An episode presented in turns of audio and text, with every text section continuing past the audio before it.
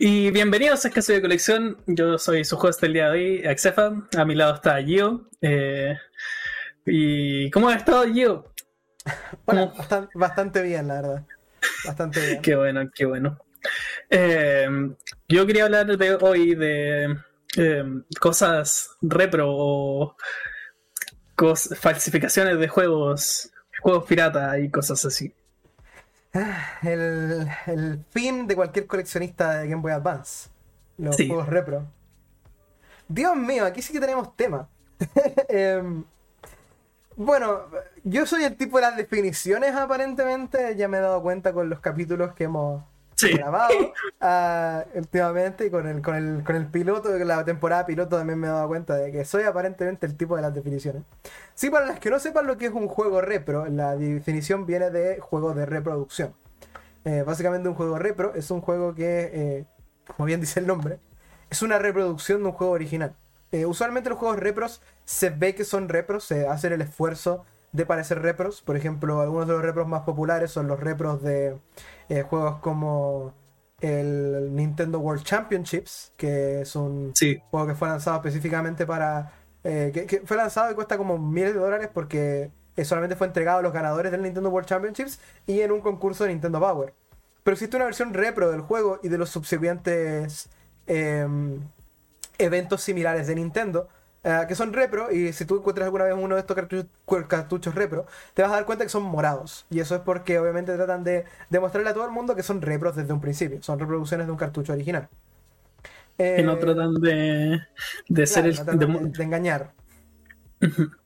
de hecho, algunos de los repros como ese que mencioné antes y algunos repros como el de Chanta de Game Boy Color, que son súper conocidos, eh, son repros que algunas personas de hecho consideran hasta, hasta interesantes tener en la colección. Pero después de eso tienes las falsificaciones que son falsificaciones. O sea, tienes juegos repro que intentan ser juegos originales o que aparentan ser juegos originales y que la mayoría de las veces no sabe que son repro hasta que eventualmente los compras. Y si los abres, tal vez te enteras antes, pero generalmente te enteras que son repro cuando los juegas y tienen algo diferente o tienen eh, algunos problemas. Los juegos repro son algo muy común hoy en día, sobre todo en, en mercados actuales, porque empezaron a expandirse un poco más con la salida de cosas como Shopee o, o eh, AliExpress. AliExpress. Empezaron a, vender juegos repro. Y porque los juegos repro también son una forma muy común de conseguir algunos de los juegos más raros que hay, pero más baratos. Eh, conseguir los Pokémon, conseguir los Castlevania, conseguir los, los Mothers. Son juegos muy difíciles de encontrar, a no ser de que son repro. Mother 2, la traducción salió solo como juego repro, por ejemplo. Pero sí, son muy difíciles. Modern 3. sí, Modern 3. Y que me confundí con el Modern 1 más 2 de. De, Game, Boy Advance. Que también se vende aquí bastante como un juego repro. Sí. Con los parches. Eh, he de decir que yo en mi colección en estos momentos poseo dos juegos repro. Que son unos juegos de Pokémon que los tengo solamente para eh, intercambiarme los iniciales del juego. Eh, yo actualmente tengo un juego repro que compré porque era repro. Bueno, en realidad no lo compré, simplemente me lo regalaron. Em, básicamente uno de los vendedores que yo suelo contactar y suelo hablar harto con ellos. Em, tienen... es un, tiene una, venta de juegos repro y una venta de juegos original. Vende hartos juegos repro y qué sé yo. Eh, uno de los juegos repro que tenía, bueno, vende hartos juegos repro. Entonces los juegos repro, porque él vende como juegos repro y juegos japoneses. ¿Ya? Eh, un juego repro que tenía era el Castlevania Area of Sorrow. Ese es uno de mis Castlevania favoritos. Es un Castlevania Metroidvania para la que vea. Es muy bueno. Es muy bueno ese Castlevania, lo recomiendo un montón. Es muy bueno. Pero el tema con ese Castlevania es que el juego eh, estaba, era, era un juego repro que él tenía y que no podía guardar. ¿Ya? Yo como soy speedrunner, eh, le pregunté si tal vez me lo podía llevar porque a mí me sirve. Un juego donde no puedes guardar es un juego que te hace eh, pensar en cómo pasarlo más rápido. Porque no porque tienes que pasarlo desde el principio. que, te, hace pensar en el ensayo y error. Claro, pensar en el ensayo y error. ¿Cómo hace, cómo hace la cosa más rápido? Igual me interesaba la idea de jugar Ario Zorro, porque sé que no es un juego muy largo. Creo que el, con Soma tardas como 3 horas en terminarlo. Eh, a lo más. Si lo juegas bastante, digo.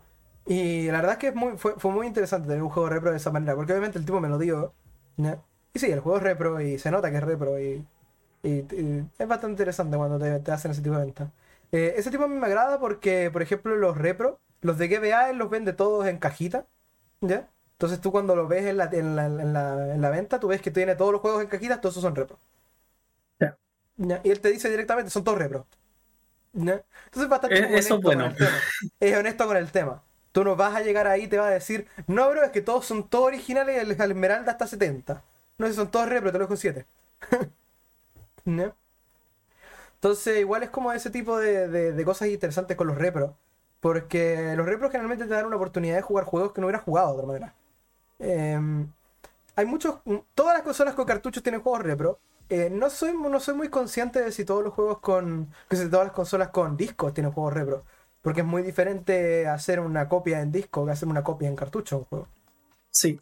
Porque para una copia en disco necesitas tener algún tipo de, de, de forma de saltarte la protección de copia de ¿El DRM? Claro, el DRM y la protección de copia de la consola. Eh, entonces igual tienes que tener en cuenta que, por ejemplo, si colocas un juego copia en una consola que no está desbloqueada, eh, no va a poder leer el juego. No importa cuánto lo intente, no importa cuánto se parezca el, juego, el, disco a un disco original. Que es algo bastante difícil de hacer. Pero después pero después con los cartuchos, los cartuchos tienen que ser medianamente parecidos en, la parte de abajo de la placa y funcionan en una consola. Eh, es interesante porque en realidad funciona porque lo único que necesita para que un cartucho se lea son los pins. Es por eso que puedes, por ejemplo, usar adaptadores de cartuchos y usar juegos de otras consolas en consolas. Sí. A mí me da risa el, los métodos antipiratería que tenían la, la, Super, la Super Nintendo y la, la 64, que eran por hardware, con los cartuchos. Rómpele, las patitas, ¿no? o sácale, eh, Saca el plástico. es chistoso porque algo que probablemente varios van a haber vivido acá en, en América es comprar un juego japonés de Nintendo 64 y que el juego japonés de Nintendo 64 venga con la con las patas de las partes de atrás como, como rota, ni siquiera cortada, como rota, así como le arrancaron las patitas que tenía que tienen los cartuchos de 64 japoneses en la parte de atrás. Yo tengo un par de juegos así, de hecho. No son repro, son completamente originales, pero son así. Y bueno, después tienen los repro. Eh, yo, digo que hay como dos niveles de repro, eh, hablando de los repro de antes, como los de Nintendo World Championships, model, el, Modern 3 con el parche al inglés, por ejemplo, el parche al español. Tienes ese tipo de juegos son reprogéticos. ¿ya? A lo que me refiero con reproético, el juego no existe en la vida real, no existe en cartucho, por ejemplo. Tal vez un juego que solamente fue lanzado en digital. o un juego que solo fue lanzado en Japón. Un juego que solo fue lanzado en Japón. Y que tiene un parche al inglés y alguien se dio el tiempo de parchar el juego al inglés o al español, por ejemplo, colocarlo en un cartucho repro y vendértelo en cartucho para que tú lo puedas jugar en tu propia consola. Está bien. Está bien, está piola. ¿ya? Sobre todo si la empresa que es la dueña del juego no está haciendo nada por eso, ¿ya? Eh, Nintendo, guiño, Nintendo, no se puede quejar por los repros de Modern 3 porque nunca han lanzado Modern 3 en América. Claro. Entonces, el tema con los repros es ese, o sea, hay muchos repros. Y están los repros éticos como eso. Eh, yo, por ejemplo, encuentro ético los repros de, el, de Legend of Zelda Ancient Stone Tablets para la Nintendo Super, la Super Nintendo. Eh, básicamente el Ancient Stone Es el, el de Satellaview, ¿no? Sí, el de Legend of Zelda Ancient Stone Tables junto con el BS Zelda, que es el único remake de Zelda 1 que existe. Eh, son juegos que fueron lanzados para la Satellaview, que es un accesorio japonés eh, de Super Nintendo que te permitía recibir contenido por satélite. tú recibías contenido por, por ondas satelitales y esas ondas satelitales te descargaban juegos a la, a la a la Satellaview y tenía varios juegos. De hecho, la mayoría de los juegos de Satellaview están perdidos hoy en día porque fueron enviados en puntos donde gente que no tenía realmente la Satellaview conectada eh, no, no lo guardaron o perdieron la Satellaview. No lo alcanzaron a guardar. No, alcanzaron a, copiarlos en internet. Entonces, hay muchas los media metida ahí entre medio, pero eso podemos dejarlo para otro episodio del podcast. Em, pero por ejemplo, el Ancient Stone Tables, la única forma que tienes de jugarlo es con, una, con un emulador, que fue como yo lo jugué o puedes jugarlo con el cartucho Repro, que fue creado por un grupo de fans, para traer el juego a la Super Nintendo y jugarlo de la forma más Super Nintendo posible. Es bien interesante cuando hacen ese tipo de cosas, de colocar el juego en un cartucho. Eh, he visto que lo hacen mucho con la Super Nintendo, sobre todo la Super Nintendo de la, la Super Nintendo de la Game Boy Advance. Son los padres y señores de cartuchos de, cartuchos repro en, en términos de cartuchos repro éticos. ¿Por qué? Porque vas a encontrar un montón de gente que, por ejemplo, ROM hacks de Pokémon los trasladan a cartucho. He visto en Amazon cartuchos repro de Pokémon con ROM hacks. Sí, que no es tan malo tampoco porque siempre está el interés de poder jugar un cartucho. Por ejemplo, uno de mis repros favoritos, el repro de Pokémon Crystal Clear, que es un repro de Pokémon Crystal, que es un Pokémon Crystal de mundo abierto y que tiene un montón de cosas de Quality of Life y qué sé yo, que tiene los 251 Pokémon originales coleccionables, que si lo tienes repro, funciona con Pokémon Stadium 2. Uh, bacán. Entonces eso es, muy interesante, porque te permite usarlo con, hardware, eh, con, otros tipos de hardware, y te, permite tener conexiones entre los juegos. Me acordé un. No, sé si han sacado cartuchos repro de este juego, pero hay un hack para Pokémon Rojo Fuego Verde Hoja que tiene hasta Raids y Dynamax. que un amigo lo estaba jugando la otra vez. Pero no sé si han sacado. Sigma Gold. Creo que sí. sí yo lo he jugado, pero no está en cartucho porque es muy pesado. Ah, vale. Ocupa, ocupa RAM especial del emulador, solamente funciona el emulador. Para funcionar como funciona ese juego. Muy bueno, muy bueno. Está ese y está el Emerald X, que tiene una idea similar que el, que el Sigma, que el, Gold Sigma. Pero por ejemplo, ese tipo de cosas son interesantes ver en cartucho, porque gente como, hay gente como nosotros, aunque hay gente peor que nosotros, que juega juegos y solamente puede jugar un juego si tiene el hardware original del juego. ¿No?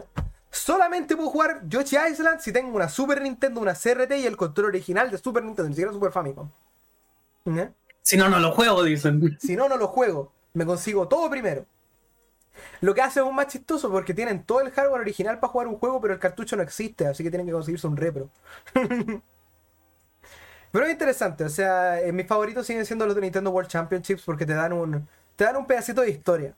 Eh, la Nintendo World Championships, para los que no sepan, es un evento que se hizo en Estados Unidos, porque Latinoamérica no existe. Uh, América y Estados Unidos para el mundo. Para el mundo. Entonces, en Estados Unidos se hizo este, este evento que era a nivel nacional de Estados Unidos, donde en distintos puntos uno podía ir a jugar juegos de Nintendo. Y se crearon unos finalistas, y los finalistas fueron a un evento especial, que era un torneo de juegos de Nintendo, de distintos tipos de juegos, y terminaron con una partida que era una partida Mario Bros. 1, Tetris y eh, Rally, creo que era como grande, era como... Era un juego, era un juego de carrera. ¿Ya? Creo que sí. El, el Famicom. Iba a decir Famicom. Em, creo que era ese el Famicom Trix o no voy así. Sí, era, era un juego de carrera y tenías que. Y básicamente la idea era que tenían una cierta cantidad de tiempo para conseguir la mayor cantidad de puntos en esos tres juegos. Entonces en Mario 1 tenías que jugar y tenías que conseguir la mayor cantidad de monedas, matar la mayor cantidad de enemigos, ¿ya? Y llegar lo más lejos posible, porque obviamente las banderas dan un montón de puntos. ¿ya? Entonces, era, era, era interesante el tema de, los cartuchos estos. Y bueno, tenías que terminar unas cuantas líneas en Tetris y después jugar el juego de carrera y llegar a una cantidad de puntos específica. Y cuando lograbas eso te daban un tiempo, un código y ese código Nintendo lo leía y dio a los ganadores del, Nintendo World Championship. Esto se hizo tres veces más. ¿ya? Eh, y se hizo un par de eventos también que eran como Campus Challenge, que eran en universidades. Y Nintendo tenía sus propios cartuchos para eso. Y la gente hizo reproducciones de esos cartuchos con las mismas interfaces, eh, los mismos juegos con los mismos objetivos. Incluso el, cartucho repro de, Nintendo World Championships viene con los switches que se usaban para cambiar la dificultad de los juegos en los juegos originales. Sí. Eh, es algo que me parece muy interesante ese cartucho de, de ¿cómo se llama? de Nintendo porque que traiga los switches eh, de forma en hardware más que en software que fuera en el mismo software el, cambio de dificultad.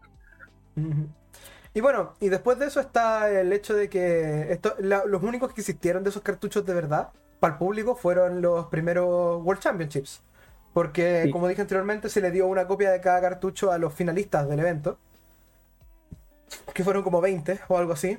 Y después se dieron 15 copias del, del mismo cartucho, pero en dorado. a no, a los ganadores de un concurso. A los ganadores de un concurso de Nintendo Power.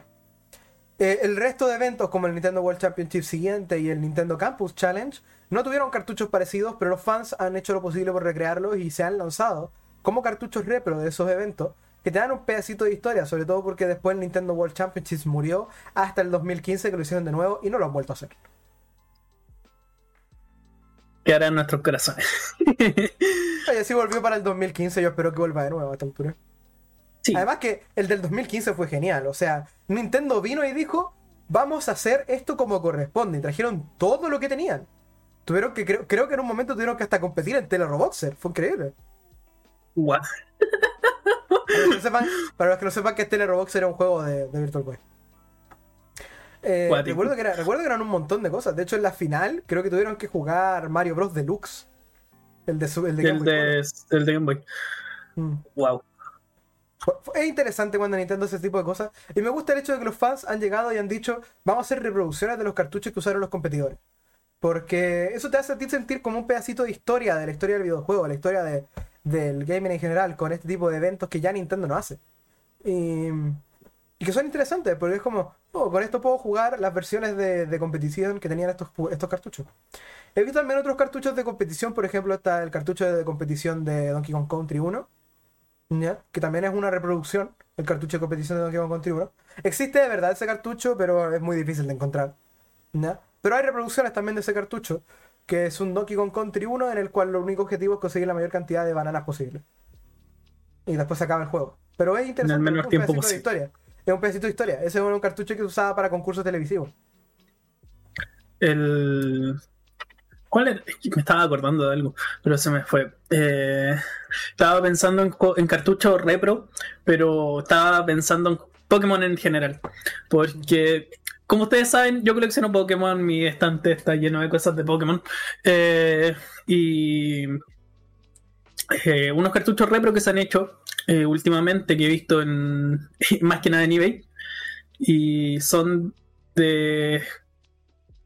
Espérate, estoy tratando de procesar lo que quiero decir. son más que nada para recrear los eventos de distribución limitada que habían en ese entonces. Eso mismo estaba pensando yo, de hecho, en los, en los cartuchos de reproducción de los eventos de distribución de Pokémon. Eh, básicamente la forma en la que funcionaba esto era que... Eh, ¿Ustedes alguna vez que han jugado algún juego Pokémon en la época de la DS y 3DS? Probablemente se acuerdan de las distribuciones locales de juegos. Básicamente te decían, mira, vamos a distribuir este Gengar Shiny y para conseguir este Gengar Shiny tienes que ir a las tiendas adheridas eh, y lo descargas desde la tienda. ¿Ya? La forma en la que esto funcionaba en la época del Nintendo DS, porque en ese tiempo no se distribuían por Bluetooth, se distribuían por otro tipo de tecnología, que no era tecnología... Eh, el wireless de Nintendo DS. El, wireless de Nintendo DS. Eh, la forma en la que esto funcionaba en la época de la DS era que tenían unos cartuchos especiales que decían no, para, eh, no reventa, eran literalmente así como súper secreto. cartuchos especiales de distribución de Pokémon, los cuales venían con un solo Pokémon y tú lo colocabas en una DS lo colocabas en la tienda debajo del escritorio y lo echabas y lo ponías y le ponías el cargador a la DS y la dejabas prendida todo el día y cualquier persona que viniera y apretara en, dentro de la tienda y apretara en el botón de, de, eh, regalo misterioso. regalo misterioso en local iba a recibir ese, ese Pokémon. Y esos cartuchos hoy en día hay algunos que se pueden conseguir porque obviamente se vendieron a muchísimas tiendas a lo largo del mundo eh, para distribución la mayoría de ellos han sido rescatados por los fans, de hecho creo que todos ya han sido rescatados por los fans, y se pueden conseguir como ROMs, y hay gente que ha tomado la oportunidad para hacer reproducciones de esos cartuchos para, entre, para poder vender en internet. Y esos, esas reproducciones las puede usar para conseguir legalmente distribuciones de ese periodo. Porque eh, esa era la magia que tenía esa distribución me da mucha risa porque la mayoría de los cartuchos dicen eh, not for resale, y sale el Pokémon Distribution Only y sale Must Return to Nintendo. tienes que devolvérselo a Nintendo y ahí están los cartuchos en eBay vendiéndose. Yo me acuerdo que yo me acuerdo que fue raro igual que empezaron a hacer eso tan tarde en la vida de Pokémon, en dar cartuchos específicos. Porque yo por ejemplo he visto algunas personas que han mostrado en internet, eh, por ejemplo hay uno que después de que cerró una tienda de, de GameStop creo, que el, inventario de la tienda tenían así como guardado en una caja, tenían una Game Boy Color que tenía un sticker de garantía encima del cartucho. Y lo, lo único que tenía el cartucho era un Pokémon Blue que estaba lleno de Mews. Y, y, era porque la forma en la que y era porque la forma en la que funcionaba la distribución en ese entonces no era con que tú ibas a una tienda y descargabas el Pokémon, era que tenías que decirle, oye, yo quiero mi Pokémon y te, te lo intercambiaban desde la consola que venía de, Nintendo. Ya, ya, mi niño, venga. Y te conectaban los cables. Te conectaban el cable Link, claro, y, te pasaban el Pokémon. Y después de eso te decían, ya está listo, y te daban un certificado de autenticidad. Que algún día voy a encontrar uno en venta. Eh, Uy, eso me acuerdo. El... Los certificados de autenticidad de, el, de Mew y de Celebi. El poke, o sea, las cajas de, de 2DS japonesas de Pokémon Red, Blue, Yellow y Green venían con el certificado de autenticidad del Mew que podías descargar. Sí. Era, era interesante porque los certificados de autenticidad en ese tiempo eran por eso. Y después ahora, bueno, hoy en día conseguir todos esos Pokémon no es tan difícil. Y lo, de los repros de los, de los cartuchos de distribución es bastante interesante. hoy en día también puedes encontrar ROMs de algunos cartuchos de distribución anteriores que están llenos de Pokémon de evento y lo, puedes descargar de internet. Y hay gente que también vende cartuchos de distribución repro. Porque los repros no son difíciles de hacer, de hecho yo sé cómo se hacen. Al menos con GBA es una maquinita que tú compras, en la que se conecta al PC y tú puedes conectarle cartuchos de GBA o de Game Boy a la maquinita. ¿ya? Y, la ROM. Y la maquinita tiene la, y la maquinita tiene la habilidad de escribir y sobreescribir cartuchos. ¿ya? Entonces, de, escribir y sobreescribir la memoria de un cartucho. Entonces puede cambiarte un juego, básicamente. O sea, podéis colocar un juego y lo puedes reescribir entero mientras el cartucho tenga suficiente espacio en su memoria flash. ¿Ya? Y puedes tener otro juego en un, en un cartucho de un juego distinto pero te las venden con kits eh, de placas vacías. Y esas placas vacías tú las puedes colocar en el juego que tú quieras, le colocas las carcasas eh, básicas que tienen y después vas y le colocas el, juego. Le, colocas la label y la vendes. Yo, yo he de decir, que esa máquina ni siquiera es cara. Esa máquina ni siquiera es cara. Debe decir que es algo similar para un evento en específico de Pokémon. Porque el ticket de on lo venden en eBay, pero es absurdamente caro y algún día lo voy a conseguir. Algún día me voy a conseguir mi tiqueteo y lo voy a poner en el e-reader. Pero yo tengo mi e-reader y dije, ya, yo sé que el SAP está en algún lado de internet. Lo busqué, lo encontré y le cargué el, archivo de guardado a mi e-reader. Y mi e-reader ahora tiene para repartir eh, y Latia, o sea, el ticket para Pokémon Rubí Zafiro original. Y lo voy a dejar así por muchos años. Una cosa que me pasó hace poco fue que eh, compré, la, compré una Sega Genesis. Eh, la Sega Genesis venía con cuatro juegos. Chistosamente ninguno de ellos venía con ninguna carcasa, eran solamente placas. Eh, uno de los juegos que venía era justamente un repro. Actualmente los tengo guardados en cajas de cassette. entonces, por ejemplo, ahora lo voy a mostrar en la versión visual. Lo siento, Spotify y Acast o donde sea que tengamos el podcast entonces, eh, en forma de audio. Perdona a la gente que solamente va a escuchar el podcast en modo audio. Tranquilo, eh, gente, yo tampoco lo estoy viendo. Sí, el de tampoco lo está viendo. Pero básicamente esto que voy a mostrar ahora en la cámara es una placa repro de Gunstar Heroes para la Sega Genesis. Eh, este era uno de los cuatro juegos que venía con la Sega Genesis cuando la compré. Y me dijo el tipo de seguida, es repro. un Gunstar Heroes repro. Y la verdad que es interesante porque es un Gunstar Heroes, ¿ya? Que la placa es enana. En comparación a las otras placas de Sega Genesis, es muy chica. Y tiene un pedazo de plástico encima. Literalmente como un pedazo de plástico. Para hacer que quede del mismo tamaño que una placa de Sega Genesis. Para colocar en un cartucho Sega Genesis. Para que el cartucho quede justo. Y es interesante porque ahí te das cuenta de cómo los repro han evolucionado tanto con la tecnología. Que las placas son muy pequeñas. Y de, de hecho, uno de los juegos repro que yo tengo con honor es un repro de Pokémon Green. ¿Ya? Que venía con mi Game Boy, mi Game Boy clásica, cuando la compré. Ese repro de Pokémon Green es un Pokémon Green con memoria flash. Oh, ¿Qué, significa que, ¿Qué significa que sea un Pokémon Green con memoria flash? Que a diferencia de los Pokémon con memoria de batería, es que nunca se va a morir la batería de ese Pokémon Green. ¿Ya? Para los que no lo sepan, la mayoría de los juegos de Game Boy, Game Boy Color, que me da Nintendo 64 tienen memorias en batería. Tiene una pila en, el cartucho. Si tú les cambias la pila, la memoria se reinicia. Vuelve a guardar, pero pierdes tu partida anterior. Mucha gente para eso compra el, aparatito que estaba hablando de mm. para cargar cartuchos de Game Boy y Game Boy original y Game Boy Advance para guardar sus partidas y después cargarlas cuando le cambien la pila. Sí. Entonces, por ejemplo, entonces por ejemplo, yo tengo este Pokémon este Pokémon Green que es un repro pero como tiene memoria flash, tiene memoria infinita. Entonces, ¿qué puedo hacer? Puedo jugar mi Pokémon Red, mi Pokémon Yellow, mi Pokémon Blue hasta el cansancio. Tener eh, la Pokédex completa, por ejemplo, conseguir los Pokémon que yo quiera. Y después los puedo pasar al Pokémon Green, que nunca se va a acabar la batería. yo ahora me acordé. Y como es un repro, sí funciona con el resto, a pesar de ser Pokémon Green, que técnicamente no tiene conexión con un juego americano. Yo me acordé que tengo mi, mi Nintendo 64. Yo no le tengo ningún juego a mi Nintendo 64 excepto este juego que es repro, que es el Resident Evil 2. Y lo compré porque dije, está bien. y esa fue toda la razón por la que compré un juego repro de Resident Evil 2 para mi Nintendo 64. El Resident Evil 2 en la 64 es una maravilla, pero es muy cara. es impresionante cómo lograron meter todo Resident Evil 2 en un cartucho, en un juego, juego de dos discos de PlayStation 1 que metieron en un solo cartucho de 64 entero, sin perder casi nada. Con cinemáticas. Con cinemáticas y todo. O sea, es impresionante. Eso, esa es la mejor parte. Es como el Conquer Bad Day, es como el Conquer Bad Fur Day que le metieron la actuación de voz. la versión de Nintendo 64 no está censurada a, diferencia de la de Xbox. Ajá. Bueno, el tema está que los juegos repro también es una forma de, como dije, están los juegos éticos, que fueron los que mencioné antes, eh, los juegos que no existieron, que nunca salieron en Japón, que son de concurso, cosas especiales, eh, los, de, los cartuchos de distribución, juegos como de muy eh, juegos muy oscuros, demasiado oscuros que son muy caros. Por ejemplo, un repro de Gotcha Force es completamente justificado. Pero los repros después tienen la otra parte. La parte maligna, la parte malvada, la parte dura.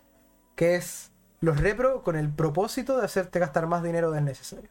Los repros que existen para hacer copias de juegos que la gente quiere y que mucha gente no tiene la más mínima idea que son repro, y es la principal razón por la que yo todavía no consigo los celdas de Game Boy Advance. Eh, la GBA en particular, la Super Nintendo en menor medida, eh, pero la GBA en sí, están llenas de repros. Ahora igual se está dando con la Nintendo DS mucho. Mm, la se está dando con la Nintendo DS.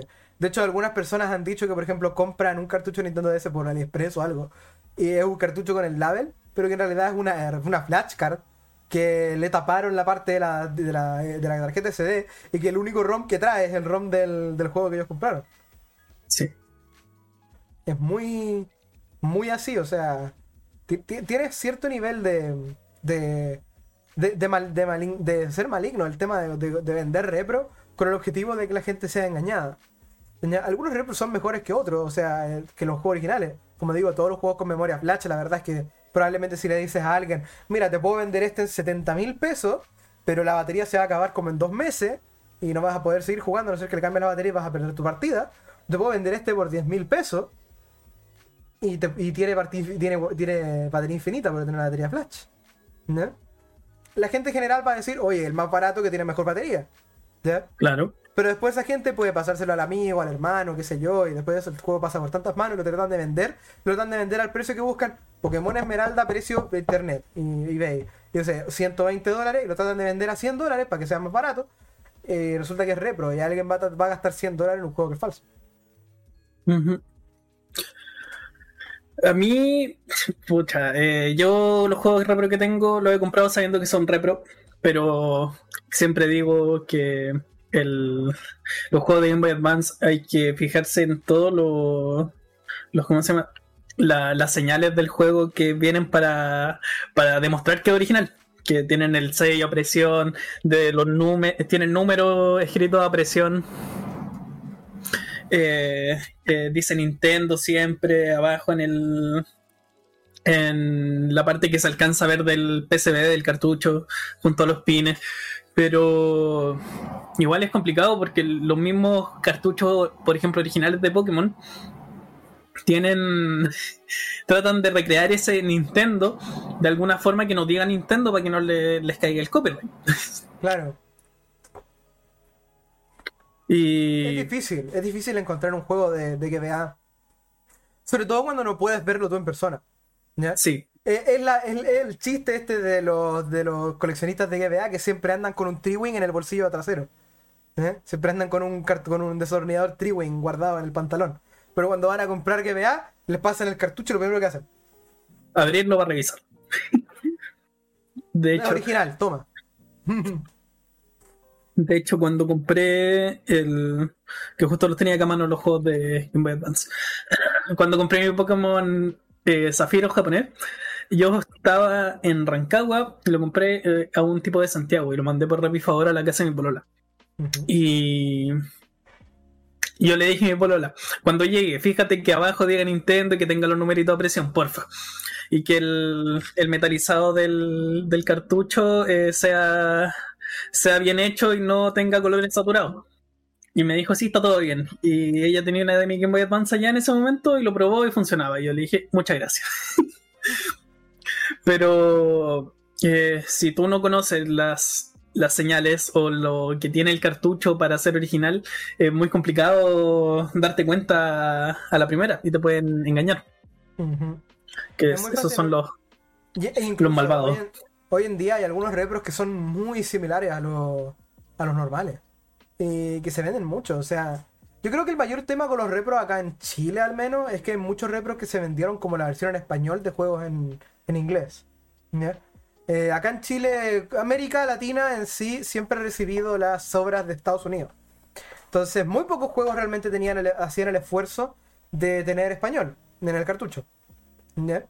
Entonces, ¿qué dio a esto? Esto dio a que muchos reproductores de cartucho hicieran eh, versiones de los cartuchos en español para que la gente pudiera jugar el juego en su idioma natal, en América Latina. ¿No? Por lo cual es muy probable que si encuentras un cartucho de Pokémon, un cartucho de un juego que vea en general, que tiene español, eh, fíjate que si tiene español y dice T en vez de, en vez de tener el Peggy, ya está, está, empezando ya mal. Porque los cartuchos de español nunca fueron americanos, solamente europeos. Y a pesar de que hay mucha gente que importó toneladas de juegos europeos aquí a Chile para vender en español, em, es difícil encontrar realmente los juegos en español originales. O sea, la mayoría de los juegos europeos que he visto yo acá son, de hecho, repro, son, son reproducciones hechas que parezcan juegos europeos en español para que la gente que quiere comprar el juego en español lo compre. Y eso lo hace difícil porque hay mucha gente que, acá en Chile, sobre todo, ha comprado montones de repro en español sin saber que son repro y después los venden pensando que son juegos originales. De hecho, es chistoso. Eh, creo que si hubo una, una versión de, de Pokémon eh, rojo, azul y amarillo, la, localizada para Latinoamérica, pero era el juego español, pero que el, el, label del cartucho decía, en vez de España, decía LTN de Latinoamérica. Pero es un juego muy raro de encontrar en la actualidad ese, porque es de las pocas versiones localizadas que hubo en ese entonces del juego. Eh, de hecho, una de las cosas que también, bueno, esto es una historia más que nada. Hablando de que vea, eh, había una vez que yo estaba en una tienda de aquí del Cobrecol en Rancagua, eh, que ya la he mencionado antes en el podcast, pero no, no pierdo nada con mencionarla de nuevo. Es un centro comercial en Espiral. ¿ya? Típico lugar donde uno encuentra cosas. Em, eh, estaba en esta tienda y justamente había venido alguien que había comprado una cosa y había entregado como parte de pago una, caja, una colección de juegos de que vea en caja. ¿ya? Eso sonó muy, muy específicamente como, como Oye, bro, esto ya es medio raro porque el tipo te entregó una colección de que vean caja para pagar el para pagar algo, o sea, es como como bien mm, eh, como coleccionista, bro, te voy a decir que no mucha gente realmente te entrega juegos en caja como parte de pago. En primer lugar, sobre todo de, caja, de cajas de cartón. Si te entregan un juego en parte de pago es probablemente un juego en caja plástica. o, un juego de caja plástica o el cartucho solo. ¿Ya? Y los juegos en cajas de cartón son difíciles de que te los entreguen así. Ya, entonces yo un día voy, llevé mi GBA, ¿ya? Mm, ya, eh, me estabas contando que uh, habían dado unos juegos de GBA en caja como parte de pago. Sí, Disculpe, no una interrupción. Eh, eso voy. Yo generalmente cuando veo un tipo de, de, caja de, de, venta como en parte de pago, me doy la idea de que no son realmente juegos muy... o generalmente... Eh, son juegos buenos a veces, porque por ejemplo he visto gente que entrega juegos buenos en parte de pago para comprar una consola más nueva o algo así. ¿Ya? En una tienda. Y es normal. Normalísimo. Sí. Pero a veces pasa que los juegos no son realmente muy buenos tampoco y, tenéis problemas. ¿ya? Entonces, ¿qué sucede? Eh, recuerdo entonces que llegó este, este. que llegaron estos juegos. Entonces yo un día tomé mi Game Boy Advance SP y la llevé al Cobrecol. Y le dije, no tienes ningún problema si te pruebo los juegos, ¿verdad? Nadie me dijo, no, no tengo ningún problema. Empecé entonces a colocarlo en la consola, empecé a probarlo. Y la mitad de los juegos tenían el intro en Mode 7. ¿Ya? Para los que no sepan qué es Mode 7.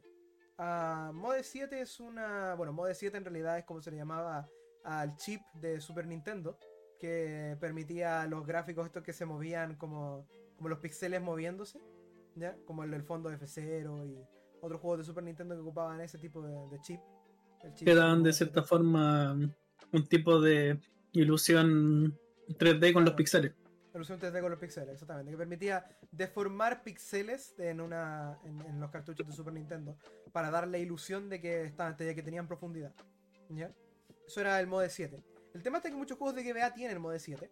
Y eh, entonces los tipos que empezaron a ripear los juegos de GBA para colocarlos en, ROMs en internet tenían una introducción de Mode 7 que colocaban al inicio de cada uno de los juegos. Eh, por eso, por ejemplo, cuando uno encuentra páginas de juegos ROMs, eh, suele encontrar el, el, nombre de los ROM sets como no intro ROM sets. ¿Ya? Como porque son, son juegos sin intros. ¿Por qué? Porque la mayoría de los, Reaper, de los Reapers originales le colocaban intros a los juegos para decir, mira, nosotros hicimos esto. El Team Mode 7 ripió este juego. Nosotros ripiamos esto. Entonces yo revisé estos juegos, había un Yu-Gi-Oh, había un Need for Speed, eran como cosas así. Y la mayoría del juego eran repro. ¿ya? Y después me fijé en las cajas, que venían con manuales y todo. Y las cajas eran bien raras. O sea, yo nunca había tocado una caja de GBA en mi vida. Pero yo sentía esto no estaba bien. ¿Ya? Esta caja de GBA no está bien. Y empecé a revisarlas mejor. Y al final dedujimos que la mayoría de los juegos, no todos, la mayoría de los juegos en cajas que el tipo le había entregado para venderle a, él eh, como parte de pago eran juegos repro. Y que tenían caja y todo. O sea, alguien, alguien por ahí estaba haciendo eh, juegos repro de GBA con caja y con manual. Que no es tan raro hoy en día, de hecho. He encontrado un montón de gente que vende cajas y cajas repro y manuales repro. De hecho, yo he llegado al punto de, considerar seriamente en conseguir cajas repro de, de, Nintendo 64 y de Super Nintendo y de GBA y Game Boy Color para colocar en mi colección de juegos y que se vea más bonita la colección. Que de hecho algún día quizás lo haga. Porque esas cajas le puedes colocar un mensaje en alguna parte que diga que la caja es repro. Claro. Pero por hacer más bonita la colección, nada, no pierdes nada en conseguir cajas repro. Bueno, igual ahora con el... muy por cierto.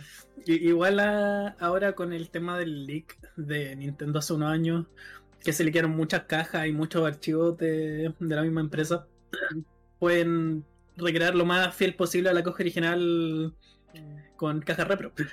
Los manuales también, de hecho. sí. Los manuales en alta definición también es algo que se hizo muy popular con, con el leak de Nintendo. Cuando salieron los assets que se usaban en los manuales en alta definición y se usaron para hacer manuales, bueno, recreaciones de los manuales originales e imprimirlos en resolución de hoy en día. Entonces, es bien interesante el tema de repro, porque a veces los repros no son malos. ¿ya? Los repros tienen sus usos. Como dije, puedes tener cajas repro para proteger tus juegos que se ven como las cajas originales. Yo recuerdo que en Chile, por ejemplo, hay un tipo que hace cajas repro, ¿ya? Pero que las cajas son ligeramente más pequeñas que las cajas originales. Mm. Son exactamente iguales, o sea, no tienen nada cortado, pero eh, son más pequeñas las cajas que él hace. Te cabe el juego adentro y todo, no hay ningún problema. Pero son ligeramente más pequeñas, porque así en tu colección no se van a confundir con las cajas originales. Claro. Y son más para que las cajas estén protegidas y sean vistosas. Porque las cajas de juegos con cajas son muy bonitas. Em, y, y, bueno, así pasa también mucho con el tema de que los repros hacen eso. O sea, GBA, como digo, es el amo y señor de los repros está lleno de repros, está llenísimo de repros. Todos los Pokémon tienen al menos como tres repros. Yo tengo un repro de Pokémon Esmeralda y nunca tenía pensado comprar un repro de Pokémon Esmeralda porque me, lo compraron cuando niño. Que eh, justamente los repros a las personas que apuntan a la gente que no sabe. Yo tengo un repro de, de Donkey Kong Country para Game Boy Advance porque venía con una DS que me regalaron. Sí, o sea, los repros apuntan a gente que no tiene idea de lo que está comprando. O sea, vienen y compran juegos, vienen y compran juegos, eh, tal vez en lote, o sea, compran como 10 juegos con una consola. Y es muy probable que esos 10 juegos sean repro, porque no tienen idea. No, nadie les va a mostrar tampoco los juegos abiertos. Tampoco van a entender por qué, está, por qué tienes que abrir un juego para saber si es real o no. no. Ellos solamente quieren jugar Kirby y qué les importa si el Kirby es real o no. Pero la gente que sí nos importa si el Kirby es real o no, ahí tenemos que empezar a sacar nuestro, nuestros wings del calcetín para... Claro. para Mira, abrir los cartuchos y saber si tienen las cosas en el las cosas que corresponden o no. Y lo malo es que no todos los cartuchos son iguales, entonces no es como que puedas venir a abrir un cartucho y decir, no, este es original, porque puede ser que no lo sea, simplemente es que usaron la placa de otro juego para, poner, para, ponerle, ese juego, para ponerle ese juego de cartucho. Yo me acuerdo que, eh, o sea, yo he considerado comprar algunos juegos de Pro, eh, porque eh, juegos de Game Boy Advance que quiero jugar con, con algún amigo o, o, cosas así. De hecho, los juegos de Game Boy Advance de Pokémon que compré, algunos se los dio un amigo, porque él, su hermano le dio una Game Boy Advance.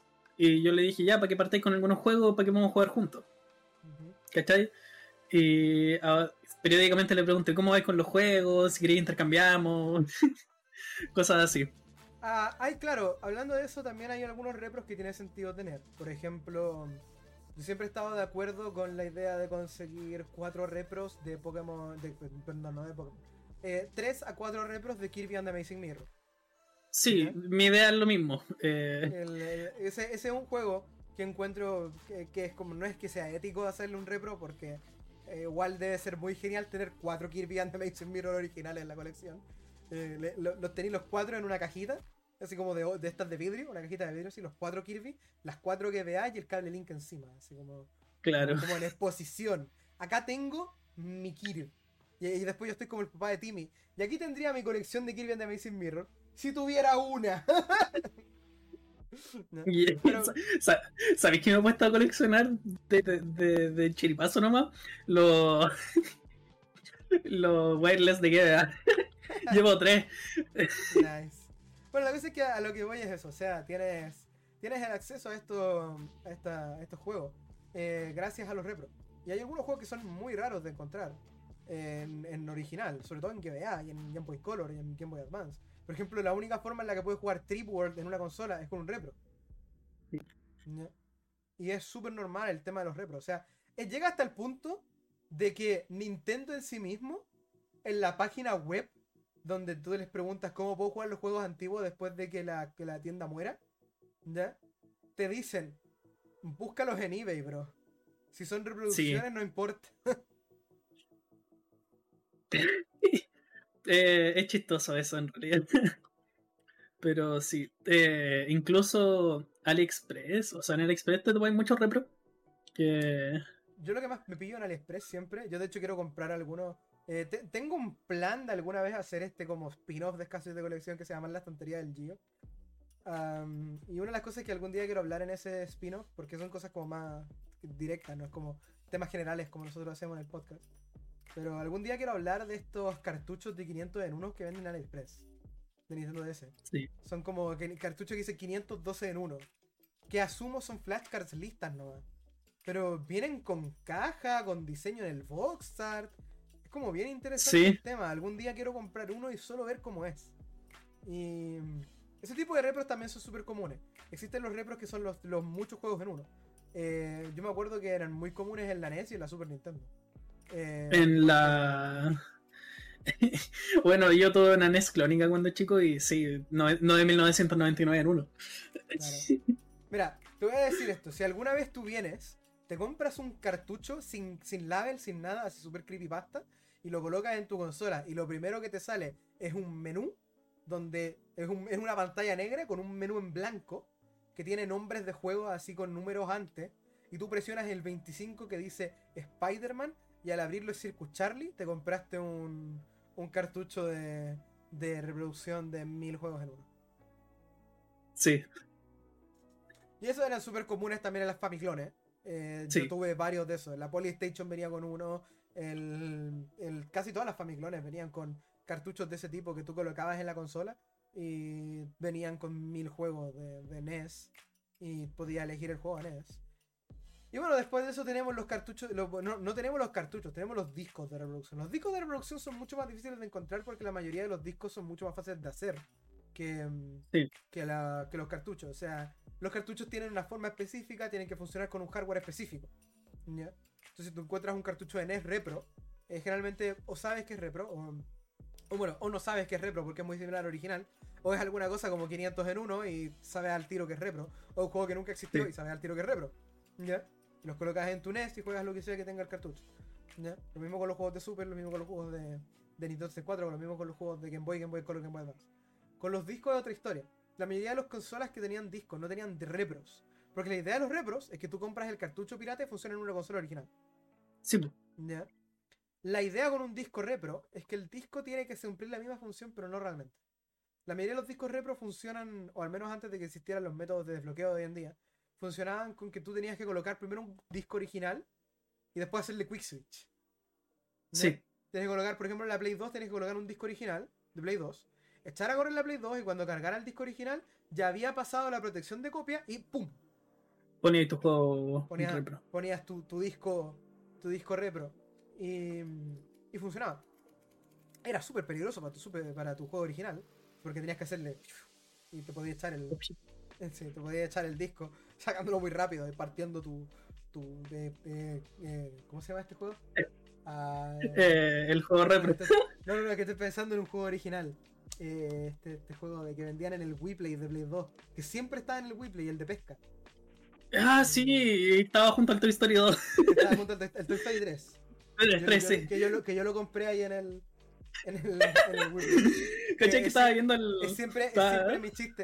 Eh, espérate, que ese te lo conté en la historia rápida. Que el Toy Story 3 de, de PlayStation 2 es siempre mi chiste porque yo lo compré mientras trabajaba en el Play con comisión a mí mismo. Y es siempre mi chiste de darme una comisión de medio peso. Porque era un juego de mil pesos, entonces como la comisión de los juegos era tan baja, me dio como medio peso de comisión. Medio peso. Y, con me- y todo eso con medio peso. Claro, la canción. peso- medio peso de comisión por venta. Me acordé de. O sea, estaba revisando aquí. Tengo a mano un juego de Play 2. Me compré hace poco, me salió Luca, que es el Katamari. Uy, el Katamari japonés, buenísimo. Sí, pero es. es Platinum Hit. Sí. Es Best City. Eh, la verdad es que estaba viendo el cartucho contra luz. O sea, el cartucho, el disco contra luz y tiene los logos de PlayStation 2. Sí, yo lo logo de PlayStation 2.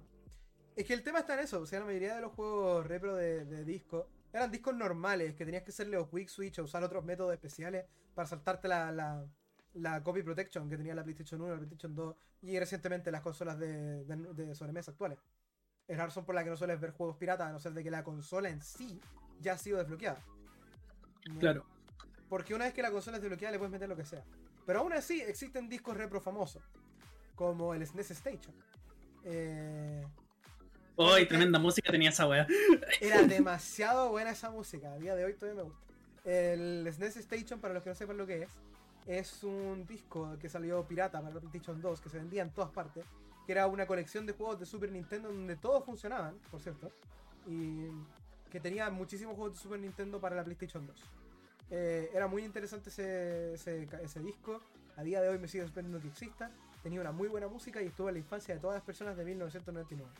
y buena, Sí, y Sí. y sí, el, el SNES Station es uno de los famosos discos repro.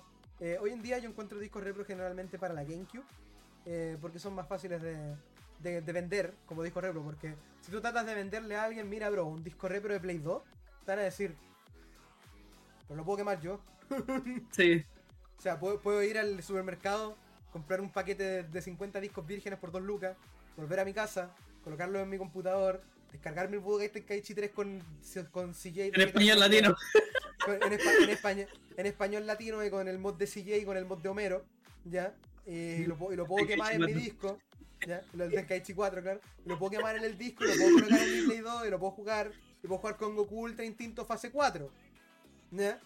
Yo, yo puedo hacer eso por mi cuenta. Pero si llegas con alguien así como le dices, mira, mira, te voy a volar la cabeza. Ya, mira, mira. Juegos pirata de GameCube que son del mismo tamaño que los discos originales, ¿ya? ¿Ya? Que están en español. ¿Cómo, cómo? ¿Dónde? He, he visto, he visto en Facebook, he visto en Facebook, en venta, eh, discos piratas de GameCube, ¿ya? Discos repro de GameCube, que son literalmente el disco original, ¿ya? En, en blanco, ¿ya? Que vienen con la caja y el manual. Sí, sí, me salió uno la otra vez, weón. Era un. Un. Force Wars Adventures. No, es que yo encontré un tipo que vendía varios. Que yo me acuerdo que vi esa publicación y era como. Era como tenía como cuatro Mario Sunshine, F0 GX, Animal Crossing. ¿ya? Tenía como ah, el Kirby Rey, tenía tú como todos los juegos que tú esperáis, así como desde GameCube, así geniales. Y lo leo y dice, juegos, eh, juegos repro de GameCube en venta. Eh, yo no tengo idea si es que esos juegos funcionan con un chip de GameCube y no entiendo por qué hoy en día le colocarías un chip a la GameCube teniendo en cuenta que existe el, hack este para usar una, una tarjeta CD y funciona igual. funciona mejor que los discos, de hecho. Mira, yo eh, actualmente tengo el, ¿Cómo se llama? Tengo las dos GameCube con chip, pero porque he comprado juegos japoneses. Entonces tengo que leerlos de alguna forma. Eso es una razón, sí, es una razón. Pero hablando de eso, hay una forma en la que se podían usar los juegos repro japonés, eh, los juegos repro originales, antiguos, que sin tener la consola bloqueada, y es con cierta cosa llamada Action Replay. Sí, ese, mismo iba a decir. Nunca he tenido uno, nunca, jamás en mi vida he tenido uno. Pero una cosa que tenía el Action Replay es que te permitía saltarte la protección de copia. Y era la forma en la que mucha gente jugó juegos japoneses en consola americana sin tener que desbloquear la consola, porque si tenías un Action Replay podía. Por supuesto, también te permitía jugar juegos repro siempre y cuando el disco fuera del mismo tamaño que los juegos de, GameCube. Y ese, ese, formato se llama mini DVD, así que podías encontrar juegos, podías encontrar discos vírgenes de, GameCube, básicamente. De hecho, eran discos que se ocupaban para cámaras de video. A día de hoy entiendo que los, la cámara, las cámaras de video y la GameCube son las únicas cosas que usaban esos discos. Es como. Y después llegó. Y, y, después cuando. Después cuando llegó eh, GameCube, mira, primero llegó PlayStation y dijo, disco, CD, ¿ya? Y todos fueron como, wow. Después llegó PlayStation 2 y dijo, mira, te lo voy a hacer mejor. DVDs, ¿ya? Y todo el mundo como, wow. Y después llegó GameCube y dijo, mira, yo la tengo más chica y te demostró los mini DVD. ¿Ya? mini DVD. Todo el mundo fue como raro, pero wow. O sea, es como especial, es como bonito, tiene, tiene, tiene, tiene identidad. Y después el PlayStation fue como, ya, ¿cómo le ganamos esto? Empezaron a pensar y dijeron, ¿sabéis qué, bro? La tengo aún más chica, UMD. Para la PSP. Para la PSP. Espérate, tengo una mano, tengo una mano. Discos, discos enanos dentro de un cartucho. Sí, aquí están. discos enanos dentro de un cartucho. Sí, discos enanos dentro de un cartucho. Y, después, y después Nintendo dijo como, está bien, pero nosotros vamos a sacar más, y ahora vamos a volver a los DVD, vamos, vamos a joder la vida, vamos a volver a los DVD. Los DVD que tenemos no van a ser azules detrás, van a ser normales. Y, y después PlayStation fue como, mira, Blu-ray. Y todo el mundo fue como, ya, y a mí qué, si ya puedo jugar todas las weas en los mismos tipos de discos, ¿para qué Blu-ray? Después llegó Nintendo y dijo, doble capa, Super Smash Bros. Brawl y PlayStation explotó. De hecho, la, en esa generación, eh, Game, eh, GameCube la, la Wii y la Xbox ocupaban DVD, si no me equivoco. Eh, sí, pues la Wii, la Wii y la Xbox usaban DVD, PlayStation ocupaba Blu-ray. Eh, pero la, la Wii y la Xbox ocupaban DVD. Específicamente la de la Xbox ocupaba DVDs doble capa en general, o sea, todos los juegos de Xbox eran DVDs doble capa. Que es la razón por la que nunca patees una Xbox mientras está funcionando, porque te va a rayar el juego entero porque si funcionan los doble capa. Te quemáis. No, en el, en el, momento en el que la consola se mueve un poquito con el juego andando, el juego se raya circular. Es, impresionante, o sea, a mí me pasó con, con el Smash Bros. y con el. Pasó con el Smash Bros. y me pasó con un juego de Xbox. Eh, porque así son los doble capa. Y la Wii usaba todos los juegos DVD, eh, excepto por el Brawl y el Metroid Prime Trilogy, que son doble capa. eran de doble capa. Mm, por el tema de los pesos de los juegos. Sí. Y de hecho uno de los repros más comunes que podías encontrar de Wii, o sea, no estoy hablando de repro, estoy hablando de disco pirata, pero imaginemos que son repros lo mismo que disco pirata, porque te los venden en la, feria y te dicen, juegos pirata, dos lucas cada uno. Toma, bro. Mario Party, 8. Eh, no, pero Básicamente, eh, el, uno de los juegos más comunes que yo recuerdo de esa época era la versión pirata de Brawl, que venía sin las cinemáticas del emisario subespacial.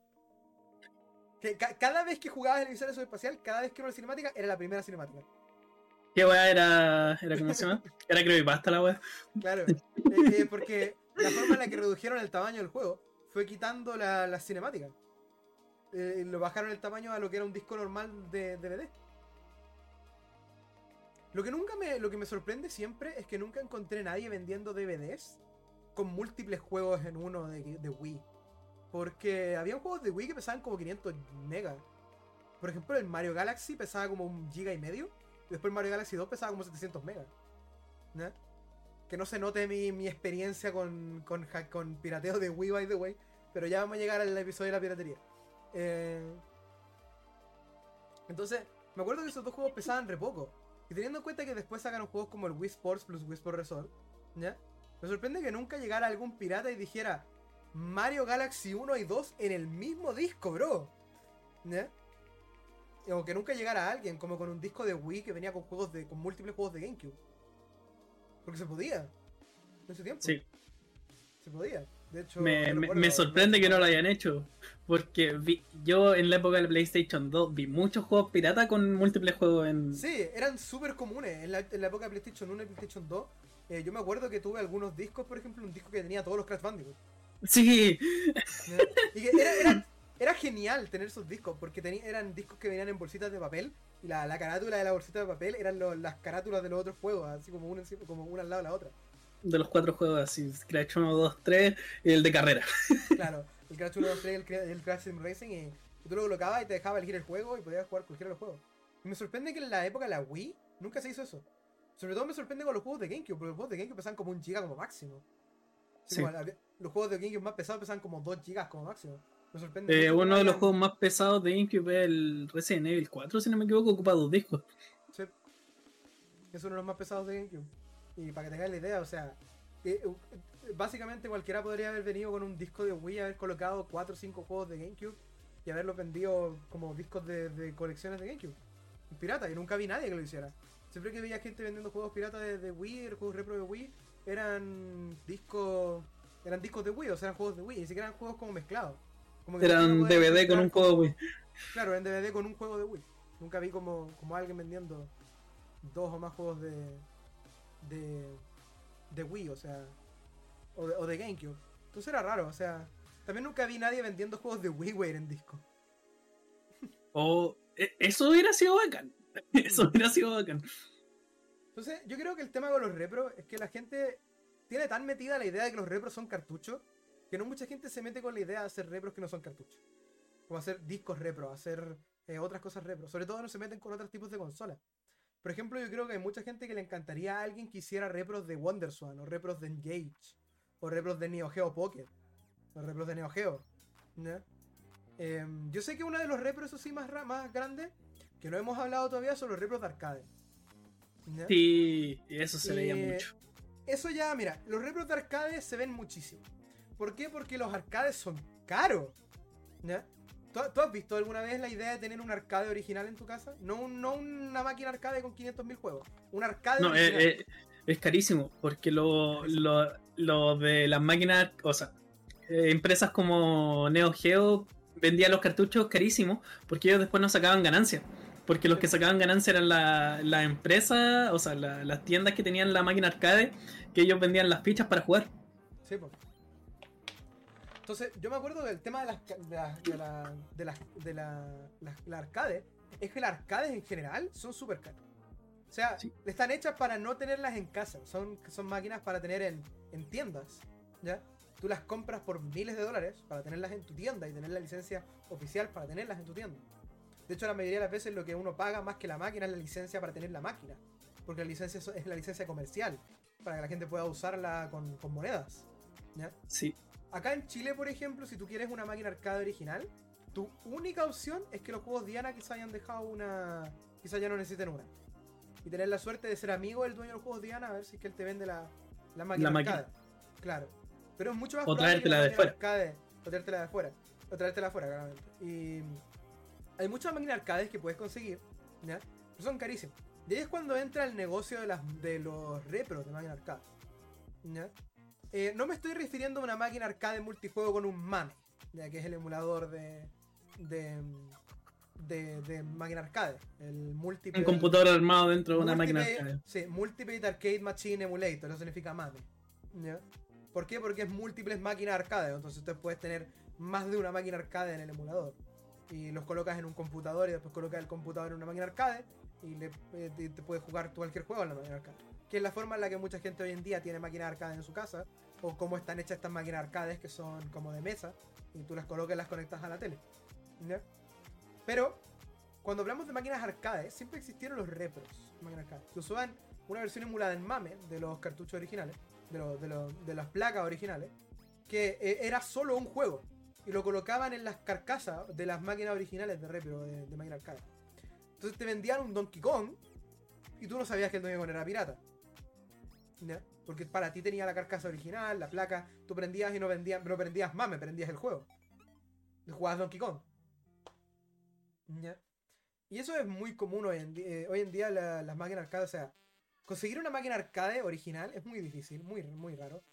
Pero conseguir una máquina repro es bastante común. Si no quieres un mame repro, al día de hoy de hecho existen repros originales.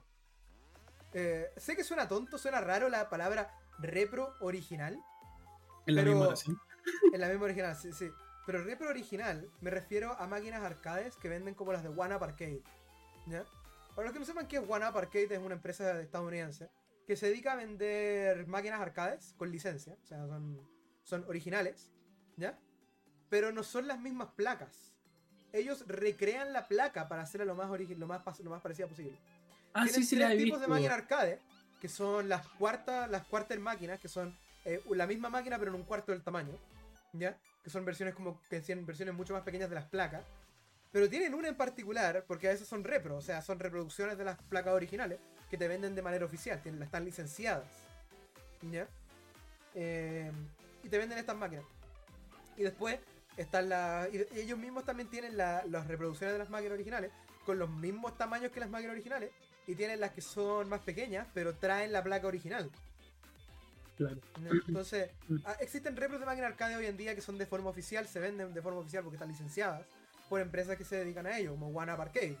Y, es, difícil, porque te pones a pensar, es como, ok, es raro la idea de comprarme una máquina, una máquina repro, pero está licenciada por Bandai Namco, entonces tampoco es como que sea tan repro el Pac-Man. Porque tampoco es como que me vayan a vender una máquina arcade de los 80 o de los 70. Claro, no sé si habéis visto la, no sé si ha ido el WePlay, ahí tienen en la vitrina en este momento eh, máquinas de One, One Arcade. que, tienen la de.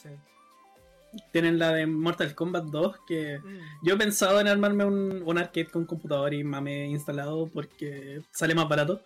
Mm. Pero igual pienso y digo, ya, pero si me compro esta y se, vería muy bonita. Se vería muy bonita porque es un juego, clásico. ¿Es la tabletop? La que está como encima, la que se pone encima de una mesa. No, es completa. Es completa, pero es más pequeña o no? Es un poquito más pequeña. Sí, porque esa, esa es lo que hace One Kit es que te vende la máquina un poco más pequeña. ¿ya? Y tú tienes la opción de comprarle como un soporte. Para que quede a la misma altura que la máquina original. Esas son caras, eso sí, las, las One Kit. Mucha gente me ha dicho que son buenas porque son las placas originales reproducidas. O sea, son, son repros, pero son repros que están licenciados, entonces tienen cierto nivel de, de, de calidad las máquinas One Arcade. Pero personalmente yo quisiera tener una máquina arcade, pero no, no sé. A día de hoy todavía estoy pensando si sería genial tener una original o no. Porque mm, las originales, como te digo, hoy en día son extremadamente caras porque la mayoría de las personas ya no, ya no, ya no, ya no hace máquina arcade. Y la mayoría de las veces que tú quieres una máquina arcade tienes que comprarla directamente con el fabricante. No vas a llegar a un supermercado y, y traerte un Mario Kart GP. Tienes que hablar con Nintendo, preguntar cuánto te venden el Mario Kart, el Mario Kart GP, cuánto vale la licencia del Mario Kart GP, Y, y, te van a preguntar un montón de cosas. ¿Cuál es tu tienda? ¿Dónde lo vas a tener? ¿Qué, qué, qué tipo de ganancias vas a sacar con ellos? Y dices que, ah, no, es que es para uso personal, pero te van a mandar a lavar. Sí. Porque por mucho que tú les pudieras dar como miles de dólares por tener tu propia copia de Mario Kart Arcade GP, ellos esperan que Mario Kart Arcade GP sea un juego de casa. Ellos, ellos quieren que sea comercial. Entonces, el, tema con las máquinas arcade de repro es que está eso. hay gente hoy en día que te va a hacer máquina arcade de repro incluso a pedido. Porque hoy en día casi todas las placas están en internet. Y es solamente tener conocimiento electrónico para recrearlas. Eh, entonces igual puedes conseguirlas, pero es complicado. Y la verdad es que eh, sería genial algún día tener una, una repro de una máquina arcade de alto rango. Em, de alguna máquina como arcade como no sé, Donkey Kong por ejemplo, o Mario Bros. O tener alguna máquina arcade de un juego más nuevo, como puede ser, no sé, Initial D. Eh, pero el tema con las máquinas arcade es que los repros de máquinas arcade son, diría yo, los repros más que vale más la pena conseguir. Porque si algún día te pones a pensar, igual si quiero un repro de, un cartucho, puedo conseguirme el cartucho. ¿Ya? Puedo conseguirme un Everdrive. ¿Ya? Puedo un Everdrive. Puedo jugar cualquier juego de esta consola. Incluso juegos que no tienen repro. ¿Ya? Puedo conseguirme un Everdrive que tiene su propia memoria RAM. Y puedo jugar eh, juegos de. juegos eh, ROM hacks que ocupan mucha RAM. ¿Ya? Puedo jugar ROM hacks especiales. Puedes conseguir una SD to SNES 2 y puedes conectar por USB la SD to SNES a tu PC y jugar juegos de Super Nintendo Online. Sí. Son cosas que esas las, no las puedes hacer con Repro, pero sí puedes hacerle con ese tipo de flashcards. Que son muchas mejores opciones que los Repro. Porque te van a salir un poco más caros, sí, pero te van a tener montones de cosas más que hacer. Con la Nintendo DS fue, fue una revolución. Ah. Mm. Porque la R4. porque la Nintendo DS trajo consigo las flashcards. Y las flashcards son la prueba clara de que puedes tener todos los juegos de una consola en una consola sin tener más que un solo cartucho. Y puedes modificarlo porque puedes colocarle un soporte para tarjetas micro CD. Lo que hace mucho más fácil conseguir juegos. Sí. Entonces, ¿qué, significa esto? Que eventualmente te das cuenta de que los repros no son necesarios. Los repros son bonitos, pero si tienes que elegir entre repro original o Everdrive, tienes tres opciones y la peor de esas es la repro. Porque si el orden de precio es el repro, la Everdrive y el original, entonces consíguete la Everdrive. Sáltate del repro, porque la Everdrive te va a dar acceso a ese mismo repro y a un montón de juegos más. Te va a ahorrar dinero en el, en el, en, a la larga. En el largo plazo. Sí. Y si lo que quieres es el cartucho, ¿para qué te vas a comprar un repro? Mejor junta plata y comprate el original. Y lo ponías en tu estantería para que se vea bonito. Y lo ponías en tu estantería para que se vea bonito. Y es algo que, siempre he pensado con respecto a los repro, que tienen potencial, pero el, efecto que tenían ya pasó. Porque hoy en día están las flashcards, están los desbloqueos, están montones de maneras de tener juegos sin tener que pagar por un repro. Y a no ser de que encuentres a alguien que te haga repros, o tengas tú los medios para hacer repros, no vale tanto la pena conseguir repro. No, no vale tanto la pena conseguir repro. Y lo único que está logrando el repro hoy en día es confundir los, los mercados y hacer que sea difícil conseguir algunos juegos porque hay tanto repro en el mercado que no sabes realmente si vas a terminar comprando el juego original o no. No sabéis si, mm. si, el Pokémon que te compraste es original o es un repro. Y, termina siendo un problema al final de cuentas, porque lo que uno quiere en el, en el. Lo que uno quiere hoy en día es tener una colección o querer jugar todo lo posible. No hay un punto medio. No hay un punto de quiero jugar todo lo posible mientras no tengo una colección, pero tengo los cartuchos físicos de cada juego para tener una colección de repro. No, si, si quieres repro, cómprate una flashcard. Si quieres originales, compra originales. Esa, es la historia de los, de los repro, que han ido bajando hoy en día. Si hoy en día hay flashcards para todo, hay flashcards para GBA, hay flashcards para Super Nintendo, hay flashcards para NES, hay lo, lo, lo chistoso que se me hace la, de la flashcard para GBA, que en su mayoría eh, se pueden conectar con la R4. La flashcard de, de, GBA y de, de DS. Y hoy en día la verdad es que con todas las consolas siendo consolas donde puedes instalar juegos, es muy poco probable que encuentres gente que haga repros para consolas nuevas, incluso si que se pudiera. Porque ¿cuál es el propósito de hacer un repro de una consola nueva si puedes esperar a que el juego esté en oferta y comprarte lo más barato digital? O en meterle algún tipo de hack y jugar los juegos gratis descargándolos a tu memoria SD que tienes en la consola. Entonces no, no, no vale tanto la pena hoy en día hacer repros. Y la verdad lo único que está logrando los repros es manchar el mercado de juegos antiguos y de juegos retro y, tener tantos juegos retro que algún día podría haber conseguido si es que no hubiera tenido la mala suerte de que ahora está lleno de repros de este juego.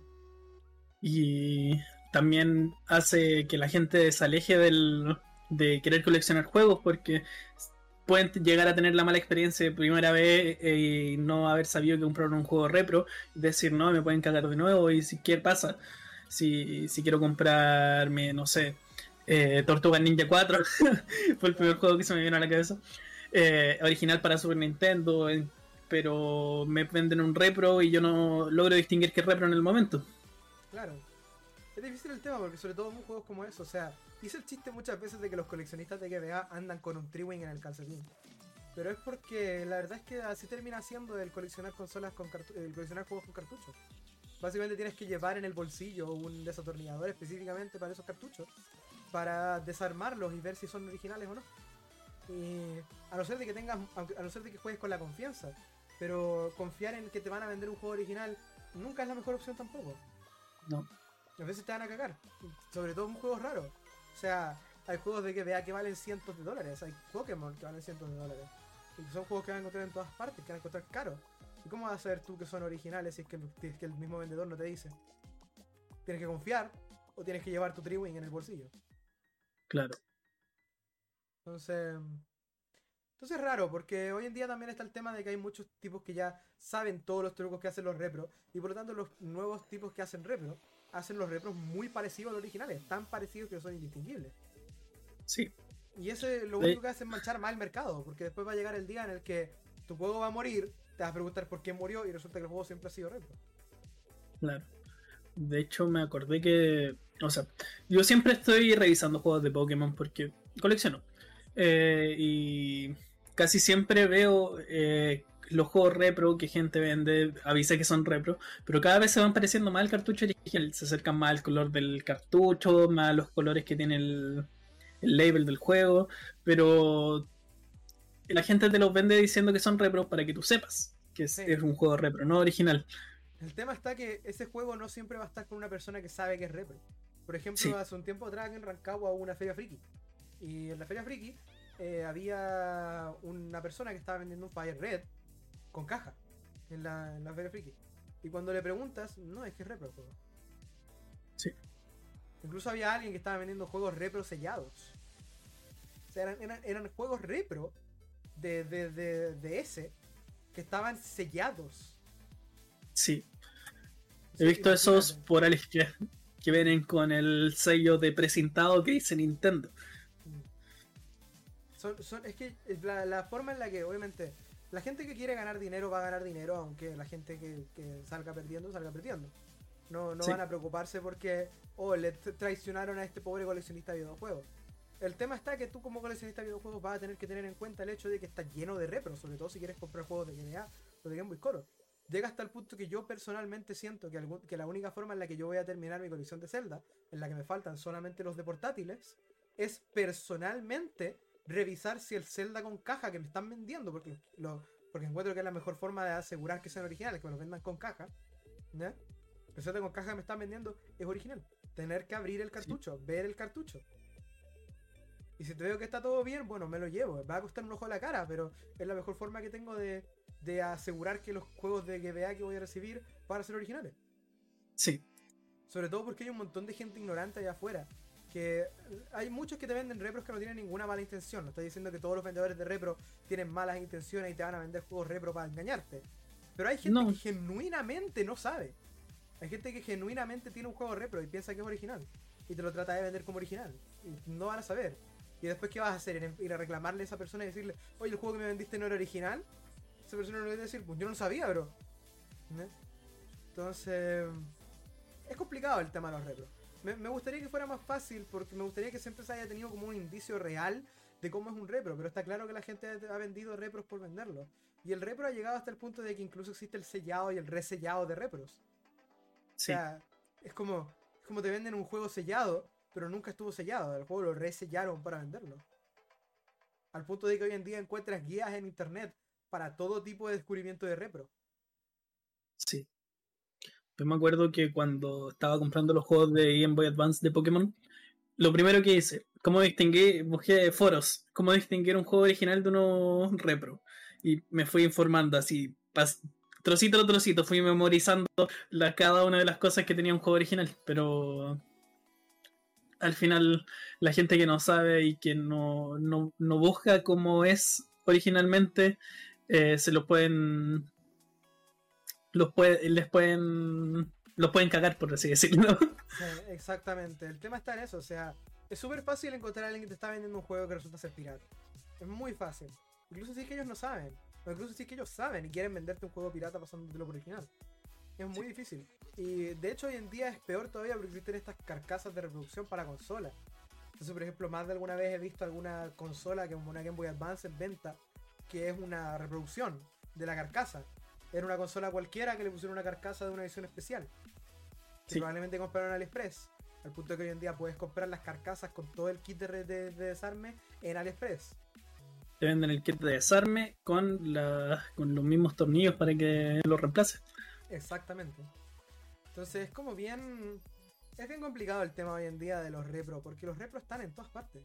Están en todas partes, o sea, sé que dije que no mucho en las consolas actuales, pero es porque nadie tiene necesidad de hacerlo. Pero créeme que si la Switch no te guardara los juegos en una tarjeta CD y solamente se pudieran jugar cartuchos, estaríamos llenos de, Switch, de repro de Switch. Llenísimos de repro de Switch. Si la 3DS no hubiera tenido eh, juegos descargables también. Si no pudieras colocar las cosas en tu consola directamente con el desbloqueo que está de moda, no habría forma de, asegurar que lo que estás comprando es original. Sobre todo en ese tipo de consolas, sobre todo las que tienen cartuchos. Y a veces las que están las que tienen disco. Hay gente que va a ir por ahí em, estampando en un disco el diseño original y vendértelo en una caja repro. Sí. Y las cajas repro también son un gran problema. O sea, a mí me ha pasado que he comprado juegos de, de, de cajas de plástico que tienen cajas repro.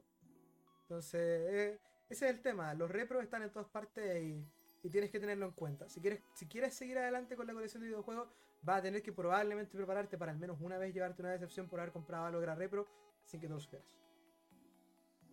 o tener, o tener el, el estómago para decirle a la persona que te está tratando de vender algo repro y de que no original y que lamentablemente el juego no es del precio que te lo está vendiendo. Es lamentable, pero así es la, situación ahora mismo con el tema del mercado retro. El repro es muy común. Ah, hay buenas tiendas que te dicen directamente, mira, este juego es repro, eh, esta caja es repro, este manual es repro, lo que sea. Eh, tenemos cosas repro bastante buenas acá y te, venden juegos baratísimos. O sea, he visto repros como a 7 lucas. El único problema que tengo hoy en día es que ahora los repros también están subiendo de precio. Y eso me está preocupando también, porque por ejemplo, yo me acuerdo que los repros nunca pasaban de 10 mil pesos en Chile. Porque eran 7 eran juegos. 9 mil pesos. 7 mil los juegos de Game Boy Advance, 9 mil los de Super Nintendo. Y si era de otra de otro consola era como un poco más caro, hasta 15 mil, te creía. La otra vez encontré el Paper Mario Repro de, Super, de Nintendo 64 en 35 mil pesos. Yo como, ¿por qué está tan caro? Es repro. Sé que es Paper Mario, sé que este juego es caro. Pero el repro no debería ser tan caro si yo podría comprar la implementación y armarme cuatro. Exacto. Como. Es como muy raro cuando alguien te trata de vender un juego repro a un precio mayor que lo que uno espera. Porque lo que tú piensas de los repros es que no, es como 15 lucas máximo por tener el juego que yo quiera. Y después llega y te dice Mega Man X Repro 27 lucas. Guay. El Mega Man X normal me sale 25. ¿Por qué me lo vendes el Repro a 27? Como. Como raro. Como raro, simplemente eso. Es raro porque si hemos llegado en el, mundo de los repros. Hay gente hoy en día que te vende los repros caros porque hay mucha gente que piensa que es la única manera que tienen de jugar algunos juegos. No saben la cantidad de gente que he visto que compra repros de Conquer Bad Fur Day. Porque creen que es la única manera de jugar Conquer Bad Fur Day en Nintendo 64. Cuando no, bro, el cartucho sigue ahí. Al final, esto se convierte al final eh, en tú quieres un juego repro y tener solo ese juego ahí o una eh, una flashcard en la que puedas tú después instalar los juegos que se mejora a largo plazo. Todo va a depender de ti al final de cuentas y eso es lo que lo que tienes que tener a la hora de, de decidirte si vas a comprar repro o no. Como consejo personal, yo te diría que trates de evitar los repro a no ser de que sea algo que solamente puedas jugar con un repro y no tengas acceso a una Everdrive. Por ejemplo, los Ancient Stone Tables, eh, los ports de Oracle of Season y Oracle of Ages en Super Nintendo, en Modern 3 con el parche, Ese tipo de cosas por el estilo está bien, tenerlas en repro. En, incluso si los juegos son caros, son raros. Por ejemplo, yo no, yo no culpo a nadie si algún día compro una versión pirata de Chibi Robo. Porque nadie va a querer pagar 80, eh, ¿cuánto? Como 150 lucas por Chibi-Robo o por eh, Fire Emblem Path of Radiance. ¿Ya? Claro. No, no, no, vas a querer pagar ese dinero por un juego así original. Pero en ese caso mejor desbloquea tu consola. O junta más dinero y cómprate el juego original cuando puedas para tenerlo ahí en tu estantería. Final de cuentas, el, el coleccionar videojuegos también es un ejercicio de paciencia. Es esperar el momento adecuado para hacer la decisión eh, financiera adecuada. sí, la decisión financiera adecuada. Pero como ustedes saben, coleccionar videojuegos al final de cuentas es, eso, es una constante selección de decisiones financieras Y nosotros en Escasos de Colección esperamos que podamos ayudarles a, mejorar aún más su, su, experiencia en este hermoso hobby que es coleccionar videojuegos. Al final nosotros hablamos desde nuestra experiencia, ustedes pueden tener experiencias distintas a las de nosotros y eh, pueden contarnos ustedes su propia experiencia en los comentarios del video cuando esté publicado. La versión visual, por supuesto, porque no tengo idea, así que la versión de audio tendrá comentarios, pero aún así, eh, la verdad es que esperamos ser de utilidad para la gente que está o tal vez recién empezando coleccionando, o quizás ya son coleccionistas veteranos y nosotros tengamos alguna cosa que decirles que ustedes tal vez no sepan de antemano. Y eso. Em, estaríamos. ya podríamos estar cerrando este episodio. Espero que les haya gustado, la verdad. Es, un tema muy interesante el tema de los repro. Porque hoy en día es un tema que, tiene mucho poder sobre la gente de, que colecciona videojuegos. O sea, repros hay en todos lados y te los vas a encontrar más de una vez. Em, yo puedo decir que de nueve juegos que abro en, en Marketplace, cinco o cuatro generalmente son retro. Así que. de consola antigua. El pro tip de, siempre siempre trata de revisar con lupa los juegos de GBA, los juegos de Super Nintendo, los juegos de Nintendo 64 hoy en día. Esos son los mayores creadores de repro. Y el otro es los juegos de DS, pero eso ya es otro caso. Consíguete un set de destornilladores de para juegos de consola en específico si tú quieres revisarlo en el, en el momento. En el momento, sí. Y de hecho ese también es otro consejo. Si algún día quieres comprar un juego en cartucho, trata de no confiarte y decide mejor ir a verlo por tu propia cuenta. Y bueno, eso ha sido todo para este episodio de Escasos de Colecciones. Espero que les haya gustado. ¿Sabéis que no, que no hablamos, bueno, ahora que lo miré? Eh, juegos, el juego, algunos juegos licenciados que salen en físico por empresas que consiguen la licencia solamente para producción limitada. por, eso lo vi ahí que lo tengo ahora. Ah, bueno, claro, ese, es otro tipo de repro hoy en día, porque la verdad es que no, hablé de eso porque eh, igual quiero eventualmente que hagamos un episodio de cosas como Limited Run. Em, pero específicamente Limited Run y otras empresas como este tipo que hacen eh, lanzamientos de juegos limitados. Hoy en día están haciendo muchos lanzamientos de juegos que son juegos antiguos en sus propios cartuchos que funcionan en las consolas originales. Sí. Eso, esos siempre son identificables porque tienen colores distintos. Por ejemplo, el, relanzamiento de Chantae que hicieron, el cartucho es, naranjo. El relanzamiento de Glover, el cartucho es verde. ¿Ya? Mira, ¿sabéis que, acabo de encontrar, weón? Entonces, ese, tipo eh, de repro, ese tipo de repro son repro, pero son repro oficialmente licenciados, como dije, con las máquinas arcade. Pero la verdad es que esos son más artículos de coleccionista, como directamente, no es por tener una, una, una forma de jugar el juego, aunque sí es interesante que estén relazando juegos antiguos que ya no puedes conseguir, y que pueden ser relativamente difíciles de conseguir en su estado original, en su, en, en su ROM original, en un cartucho. Pero como te digo, si vas a gastar el cuádruple de lo que te sale la Everdrive por una versión coleccionista de un juego que viene con un cartucho, mejor cómprate la Everdrive y cómprate la versión coleccionista del juego nuevo. Sí. No sé. Eso sería todo por este episodio. Espero que hablemos más acerca de esto cuando lleguemos al episodio de Limited Run. Porque ahí tenemos harto que hablar, de hecho. Eh, y, espero que tal vez algún día retomemos el concepto de repros cuando ya estemos un poco más avanzados con nuestras respectivas colecciones y hayamos vivido un poco más experiencias, sobre todo ahora post pandemia, eh, donde vamos a poder ir a lugares como ferias friki o eventos de, ventas de juegos y, cosas por el estilo, donde tal vez nos encontremos cara a cara con más repros. Así que prepárense mentalmente, queridos compañeros de escaso de colección, eh, de que algún día probablemente vamos a tener repros parte 2 la venganza. y después repros parte 3 ahora es personal. Claro. Eso sería todo. Espero que les haya gustado el, episodio de Caso de Colección. Es como la quinta vez que me despido, pero así son los podcasts. Em, espero que les haya gustado y recuerden eh, seguirnos en nuestras redes sociales. Eh, aquí abajito en nuestro, nuestros Twitch en la versión visual y pueden ver todas nuestras redes sociales en nuestras respectivas descripciones de la versión visual y la versión auditiva del, del stream. Eh, del stream, del, del podcast. Del podcast, de la grabación. Y recuerden seguirnos también en el Twitter oficial de Escasos de Colección para poder saber más noticias sobre nosotros los juegos y eh, lo que esté pasando ahora mismo con Escasos de Colección. Síganos en nuestras propias redes sociales. y síganos escuchando mientras siguen buscando esos juegos que son escasos de colección. Bye bye. Adiós.